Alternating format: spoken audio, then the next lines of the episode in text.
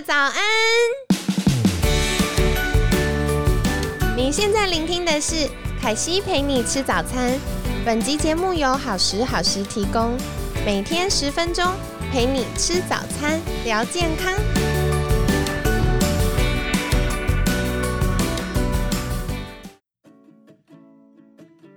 嗨，欢迎来到凯西陪你吃早餐，我是你的健康管理师凯西。今天呢，很开心邀请到凯西的好朋友睡美人 Rita。Rita 早安，早安凯西，我是 Rita。那大家早，我是睡美人。好的，那昨天很感谢 Rita 跟我们聊到很多睡眠呼吸中止症的这个原因，或者是大家可以观察自己的指标和现象。今天就想要来请教 Rita，到底我们该怎么办？很简单，很简单，没事没事。太好了，太好了，很需要被解救一下，因为昨天听完觉得哇，怎么有这么多的关联的健康问题，或者是哇，原来有些朋友们。在不知不觉间，已经到了呃很严重的状况，需要积极的处理，改善我们健康。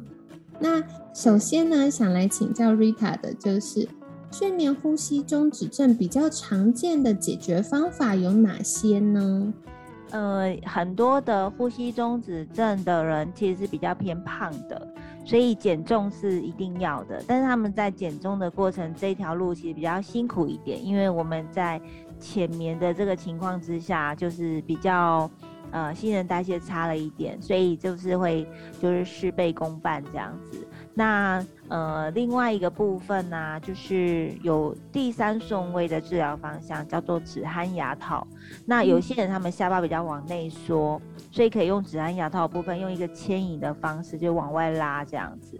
那另外一个第二顺位，可能大家比较常听到，可能就是手术，就是可能哪边的位置是有点塞住的，比如鼻息肉啦，或者是鼻甲等等的一些问题，然后就是切除，然后让这个通道是通的这样子。然后为什么它在第二顺位？因为有些人不适合手术，或者是说，呃，比较严重，它容易复发的。那再来就是说。呃，有一些人，他们其实在手术的过程中，其实是有一点点的风险的，因为有些位置是比较呃容易可能会有一些后遗症影响部分，就医师就不会那么的建议。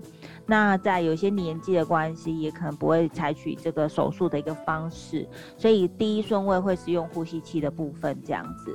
然后呼吸器虽然第一顺位，但是它还是有一些可能会需要学习的一个过程。所以呃，每一种都有不同的面向的客户会有这样子的选择这样子。那呃，说真的，如果说采取顺位的选择的话，有些人会变成是他举例来说，他会用止鼾牙套再加呼吸器。或者是他整理一下鼻子再戴呼吸器，所以他不见得是完全就是只能够刚刚提到的包含减重哦，就是这四项的四选一，他可能会有几项就是可能合并一起去使用这样子。那当然，如果很胖的人还是要减重啦，那搭配就是医生的建议的治疗方向，然后再一起减重，这个效果会更好的。哇，听到一个很复合式，可是听起来蛮有希望的解决方法。对，很简单的，对。嗯，因为凯西之前呢，就是呃，在网络上看到国外其实有很多蛮有趣的东西，比如说像嗯呃贴鼻子的贴片，它就是可以扩张我们。鼻子这个呼吸道的地方，然后我觉得有个很好笑的东西是嘴巴的贴片，它就很像我们一般看港式电影的那种港片的那种，就是我们嗯会觉得这个人很吵，就贴一个透明胶带贴在他嘴巴，对不对？还真的有这个东西哦，因为他们的逻辑就是你打呼都是嘴巴开开的嘛，那你如果把嘴巴贴住。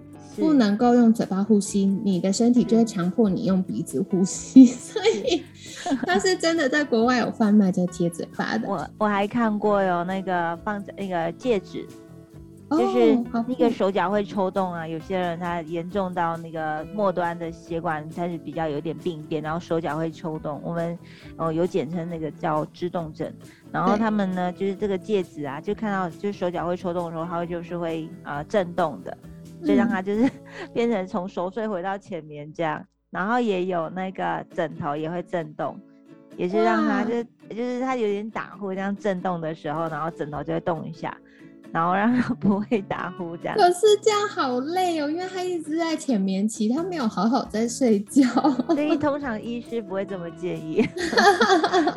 我还看过，觉得很好笑。对，还有一个非常的特别，就是呃开车，然后怕这个开车的时候就是出车祸，所以呃他有一个东西就是放在耳朵这里，所以当这个就是那个头啊，它动的好像在。呃，打瞌睡那个姿势的时候，他的声音就会出现，就是有有一个噪音出来，然后让他醒过来这样。哦，天哪！我觉得这些科技小玩意儿也太有趣了。好的，那比较正规的还是会有我们像一般止鼾牙套，止鼾牙套有可能就是大家下巴比较内缩的时候。然后可能会，或者是舌根比较肥厚或往后沉的时候，就会使用到这样子的东西。那当然，大家最常听到的就是手术，可是手术就是让人听了闻风丧胆，觉得好像很严重。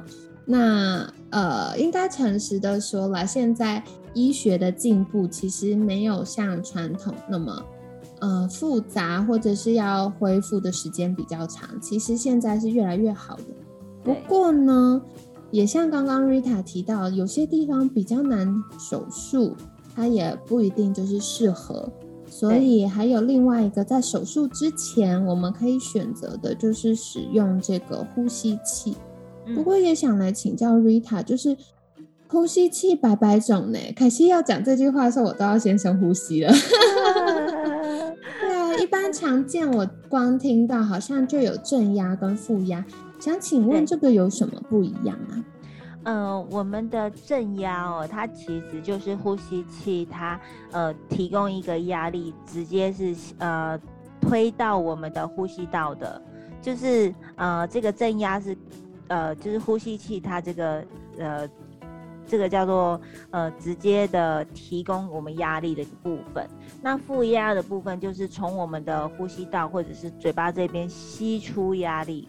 就是抽出来这种感觉，哦，正压是抽出来，呃，正压是要推进去，哦，推进去。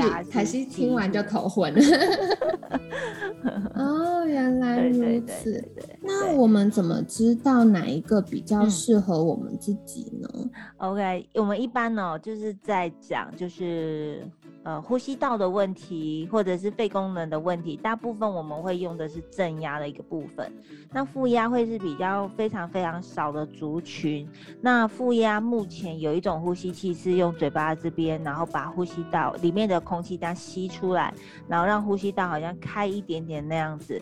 那那种方式，嘴巴是会有一点微张，然后会咬合这样子。然后，呃，有一点小风险是因为那风会吸出来。这样抽出来的，所以就是呼吸道那边如果说是不通的，那它没有一个进，没有一个，就是有一个，呃，应该怎么讲？就是有一个，呃，吸进去，呃，没有一个吸进去的地方，但是它只是抽出来这样，所以就会很难呼吸，没有吸吐吸吐这样子一个节奏。那再来就是负压，有时候会用在非常非常重症，就是它需要很大的压力值，然后可以让它的肺功能有一些有一些可能变好的一个一一些人这样，所以它会用在呃比较呃严重的肺部的一些问题的人这样子，所以我们大部分听到的其实都是正压呼吸器会比较舒服，然后也比较人性化，也比较带得住，也可能比较是。居家可以用，那如果是负压，基本上常常是在医院会会有看到这样子。嗯，对。那呼吸器其实不只看正压跟负压，因为我们在讲正压这个部分，其实就有两大类的呼吸器了，就是呃一个就是单向的阳压呼吸器，另外一个就是双向的阳压呼吸器这样子。那单向的部分，大部分是用在我们其实刚刚有提到的呼吸中止症的一个部分，所以单向就是哈呃我们会设一个高低的压力差，然后随着我们现在侦测到这时候呼吸道阻塞的部分，然后适时的调整就是呃这个压力值这样子。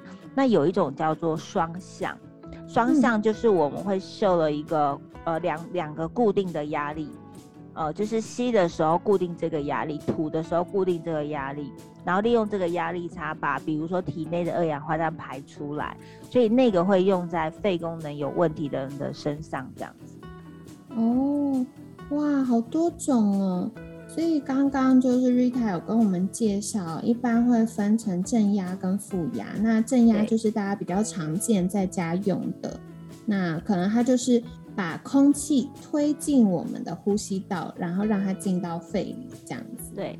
那如果是负压的话呢，它就是有点像我们吸尘器，就是嘴巴含一个吸尘器的意思啦，它就是把空气吸出来。那这个呢，比较多会用在重症或者是医院的时候。嗯，那呃，它可能就是嘴巴要含一个东西。那如果是我们呼吸道本身比较阻塞，那可能这个就会觉得比较不舒服。那另外，刚刚还有提到的是单向跟双向，像刚刚提到这个正压跟负压，听起来就比较是单向的。那双向的话呢，就是它除了给你空气之外，它还会帮你用另外一个压力，帮助身体可以排出我们身体的这个二氧化碳。这个听起来也是呃肺功能比较差的人，然后比较重症的人才会用到的。嗯，对。嗯，了解。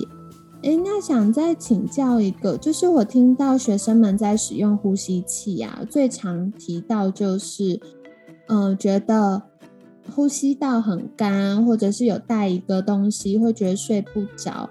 嗯，那这个该怎么办呢？就是我们觉得呼吸器真的很重要，也很有帮助，可是睡不着又是另外一个问题了。OK。嗯，就是呃，有时候啊，呼吸器我们大部分现在正在呃市面上的机器，其实都是还不错的品质了。那呃，再就是那个设定的部分的。那呃，如果说呼吸道很干，那大部分其实往往可能是在湿度上面的调控上面没有特别的留意。那这部分其实就是呃，请你的位教师，然后可以来做这个教学，或者再来找 Rita 来做这个协助，就是呃湿。湿度的调控其实也是非常重要。然后，呃，有一些时候我们其实会很希望早上起来的时候，在那个面罩上面会有一些些的水汽，那这样子的话才会是正常的。那如果我们没有很干，但是面罩上面没水汽，这样子都还是对我来讲都还是太干，所以都会建议他们湿度的部分再做一些微调，这样子。那另外有一些人他们睡不着，呃，我我我基本上会再多聊一下关于为什么睡不着这件事情。那有些时候其实是呃他们在习惯这个气流上面还没有准备好，那有时候是在这个面交上面的选择，他们会有一些异物感，那甚至是比如说他们摆放的一个部分会不会干扰到他们的睡觉，就是这些都可能会有一些影响这样子。所以我可能就会多了解一下啦，然后再给他们一些呃适当的一些改变跟调整这样子。嗯，呃，所以有在使用呼吸器的听众朋友们，也可以在呃观察一下，如果真的觉得哎戴起来不太舒服，那有可能是因为戴起来太干了，那这个湿度的部分可以再调整一下，或者是。嗯，使用的这个佩戴的面罩啊，跟方式啊，是不是有需要再调整跟协助的地方？嗯，那今天呢，就是也很感谢 Rita 跟我们介绍喽。嗯，现在的设备其实都已经很，就是慢慢在优化了啦，没有像传统大家觉得那么不舒服。那如果真的，哎，经过医师检查发现有。呃，睡眠呼吸中止症，而且医师也建议说，哎，使用呼吸器效果会比较好哦。那大家也可以在试用跟学习，然后知道该怎么操作，会是比较方便的。那这个呢，大家也可以在后续多留意一下。好的，那今天呢，感谢 Rita 跟我们介绍，其实一般房间啊，有很多解决睡眠呼吸中止症的选项。例如像是止鼾牙套啊、手术啊，那刚刚我们也提到有一些很好笑的小东西，比如说像震动的戒指或震动的枕头，那或者是贴住嘴巴的贴布，让你嘴巴不能呼吸，只好用鼻子呼吸。我觉得这有点好笑。好的，那当然就是比较安全又省事的方法，或许就是呼吸器。那很多听众朋友们也会问说，呼吸器要一直带吗？应该是说看你的状况，嗯。进展到什么程度？比如说，哎，你已经变瘦了，然后也不会再打呼了，然后经过检查也没有再缺氧了，那当然可以，就是选择不要戴了。不过在那之前呢，要戴跟不戴还是可以再跟，嗯，我们卫教的同仁或者是医师再多做讨论，那这样子就可以得到最好的解决方案喽。那再来，今天也聊到的是呼吸器有正压跟负压。那正压是一般大家比较常，嗯，在家会使用到的。它主要就是强迫空气可以进到我们的呼吸道，让我们有充足的氧气可以做使用。嗯，那另外一个负压呢，它比较是从我们的嘴巴把身体的那个空气抽出来。那这样子呢，就会在我们的肺形成一个相对来说比较低压，然后让空气可以再进到我们的肺里这样的方式。不过，呃，这个因为嘴巴要含一个东西了，可能没有那么舒服。那一般也都是医院或比较重症的朋友会在使用的。那也有提到哦，嗯，刚刚我们介绍正压跟负压是属于单向的呼吸器。那双向呢，也是比较多会是重症在使用的。它主要就是除了给你空气之外，也会用一个抽取的力量帮助身体排出二氧化碳。所以这个是跟大家做分享的。那希望今天的内容呢，对你们来说有帮助。如果后续有一些进一步的疑问，也可以再请教 Rita 哦。那我们一样再请 Rita 介绍一下。大家可以到哪里找到你呢？嗯，谢谢凯西。那呃，在找 Rita 的部分的话，可以在 Facebook 或者是 IG 呢，比如说书上睡美人，然后或者是 Sleeping Beauty 都可以找到 Rita 这样子。谢谢。好的，那凯西会把相关链接放在文案区，大家可以再订阅跟追踪喽。今天很感谢睡美人 Rita 的分享。每天十分钟，健康好轻松。凯西陪你吃早餐，我们下次见，拜拜，拜拜。